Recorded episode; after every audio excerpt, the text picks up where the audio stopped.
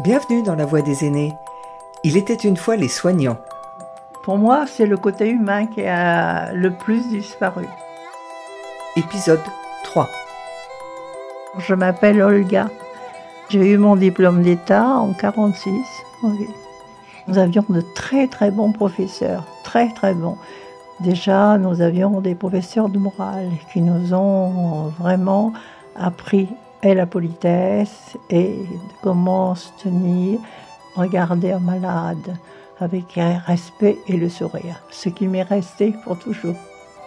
C'est un vieux monsieur, monsieur Renou, je sais son nom encore, vous voyez, il y a 75 ans. Il arrivait très, très strict et voilà. Première qualité d'infirmière, sourire. Tout le monde ne peut pas le faire. On n'a pas toute la possibilité d'être agréable ou de sourire, je ne pense pas. Mais il voulait nous dire d'être au moins euh, agréable. Dire bonjour et je sais pas. Il y a des gestes, même si on ne sait pas sourire, il y a des gestes qui sont que l'on peut faire. On rentrait dans une grande salle, c'était les grandes salles, on disait bonjour. Enfin, tout le monde, enfin, ceux qui pouvaient, hein, parce que malheureusement, c'était des grands malades, des grands, grands malades. C'était tout euh, dans la même salle, toutes les maladies mélangées. Le diabétique, le cardiaque, l'ictère, l'éthylique, enfin, tous les, tous les malades. Donc, il fallait connaître un peu tout et euh, les régimes, enfin, c'était très important. C'est pour ça que j'ai eu, je crois, la chance de vivre cette période. Peut-être pas en travail, mais pour moi, pour mon, pour moi, quoi. Pour moi, enfin, je veux dire, ça m'a donné beaucoup de connaissances, ça m'a enrichi, ça m'a permis de connaître le monde et l'homme.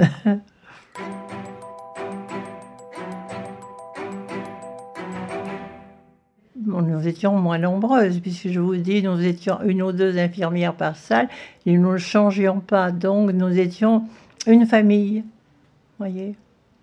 C'était, c'était scindé, c'était beaucoup plus. Maintenant, partout, il y a des roulements. Déjà, avec ce changement d'horaire, ça a tout changé. Le malade savait pratiquement que tous les matins, il reverrait son infirmière. Et c'était très important très important. Quand ils nous revoyaient avec un sourire, si on savait sourire, et c'était déjà bien. J'ai connu une petite jeune urémique, très très jeune, qui me faisait jurer tous les soirs que je la reverrais le lendemain matin. Mais ça, je l'ai jamais oublié. Jamais, jamais.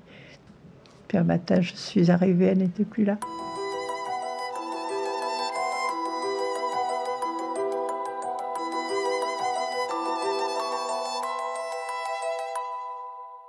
Olga a commencé à travailler en 1946.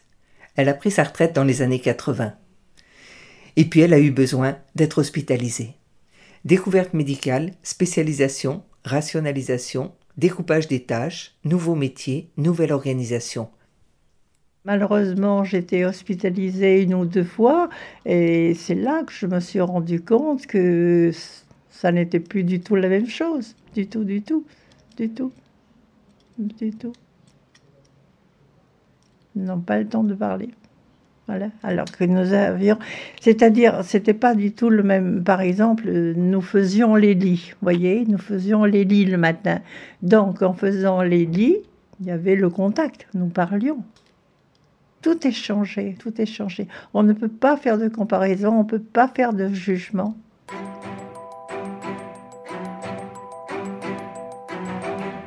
Petit à petit, les services se sont spécialisés les infirmières aussi.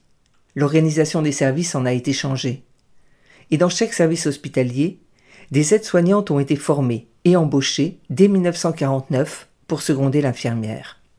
Oui, mais les aides-soignantes, elles ne savent pas toujours ce que le malade a. Nous, nous recevions les familles, nous avions des contacts avec les familles. L'infirmière parlait beaucoup plus, touchait, voyait beaucoup plus le, la personne. Si Olga met l'accent sur la perte de contact, Christiane nous rappelle que les tâches de l'infirmière ont été de plus en plus importantes et techniques. Quand j'ai fait mes études, je ne faisais pas de piqûres. C'était réservé aux médecins. Et les prises de sang, on les fait maintenant. Les infirmières euh, font mieux que les médecins, d'ailleurs, parce que les médecins ne piquent pas bien. Mais maintenant, on peut les faire. Ça, ça, évolue. Vous arrivez, on vous demande, on prend votre température, on prend. Avant, c'était les médecins, les internes qui faisaient ça. Et maintenant, les infirmières peuvent le faire. À notre époque, il n'y avait pas des soignantes. C'est venu par après, parce que les infirmières ont respecté qu'elles avaient trop de boulot. Parce que sinon, on devait faire les toilettes. Et alors, il y a eu les aides-soignantes. Bien, pas bien. Mais sinon, c'est le train-train maintenant. Être médecin maintenant, c'est facile, hein, ils ont tous les appareils. Je ne sais pas si c'est facile d'être médecin aujourd'hui comme l'affirme avec humour Christiane. Je sais que c'est différent, même si les médecins continuent de prêter le serment d'Hippocrate. Hippocrate, le père de la médecine occidentale, 400 ans avant Jésus-Christ. Il a été le premier à théoriser sur l'observation clinique, sur l'importance de prendre en compte l'environnement du malade pour poser un diagnostic.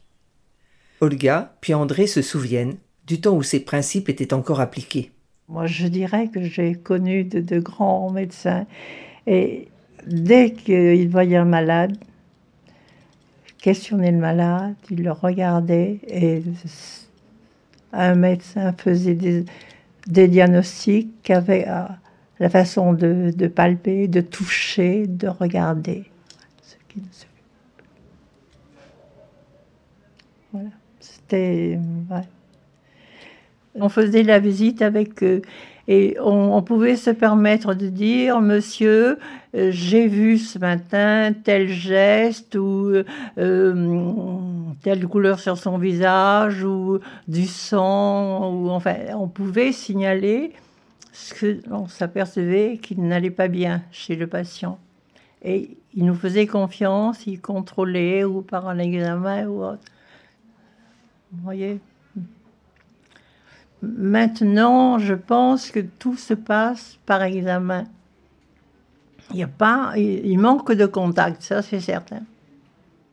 Mon beau-père était médecin dans les Cévennes. C'était l'époque où, par grand froid, il prenait sa paire de skis et il allait voir les,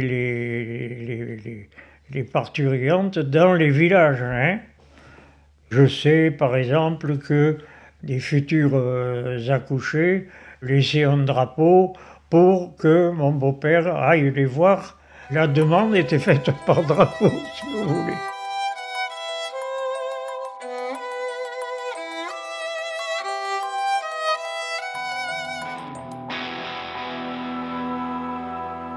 André décide de faire le même métier que son beau-père. Mais il n'aura pas besoin de savoir est. Le même métier, mais une vie bien différente. J'étais médecin généraliste tout en étant accoucheur. Hein. J'accouchais, je faisais énormément d'accouchements. Hein. On en faisait beaucoup en clinique. Il y avait des cliniques quand même. Hein. Je me rappelle, dans la même, euh, la même journée, avoir eu trois accouchements dans trois cliniques différentes. Hein. je suis arrivé chaque fois, je pouvais tirer le cordon, je pouvais, pendant que la sage-femme s'occupait d'autre chose, euh, hein, voilà. Hein. Maintenant, il y a les gynécologues, mais euh, c'est vrai qu'avant, les généralistes euh, pouvaient faisaient des accouchements et papa en a fait partie, euh, mais en a fait énormément, énormément sur Nîmes. Il a accouché les enfants de ma sœur, moi non, parce que j'ai eu des césariennes, mais sinon les enfants bien sûr de mon frère, de toutes mes amies ont accouché, c'était mon père leur accoucheur. Donc euh, il a encore euh, accouché et fait des accouchements encore il y a donc 20 euh, ans. Encore une fois en clinique. Hein.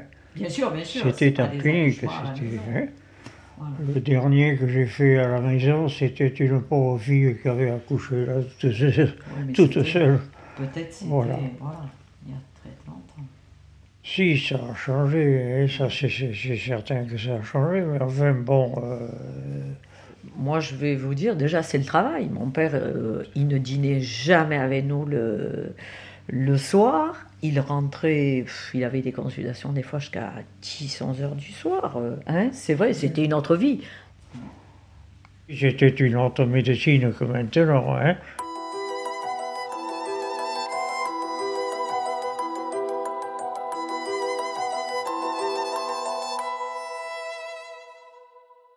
Moins d'heures de travail, mais souvent plus de stress. Moins de relations humaines pour plus d'examens médicaux. Aujourd'hui, après les progrès techniques, de nouveaux concepts apparaissent dans le monde de la santé. On parle d'humanitude en gériatrie, du positive care, du prendre soin. On apprend à travailler en transversalité pour remettre le malade au centre du soin, pour lui rendre sa globalité, son humanité. Écoutons Olga conclure et faisons en sorte que son constat ne soit bientôt plus d'actualité. Pour moi, c'est le côté humain qui a le plus disparu. Mais je pense que c'est, ce n'est pas dans ce milieu, c'est, la société entière, n'est-ce pas? L'être humain est devenu un objet. Vous le ressentez pareil, madame? Hélas, hélas,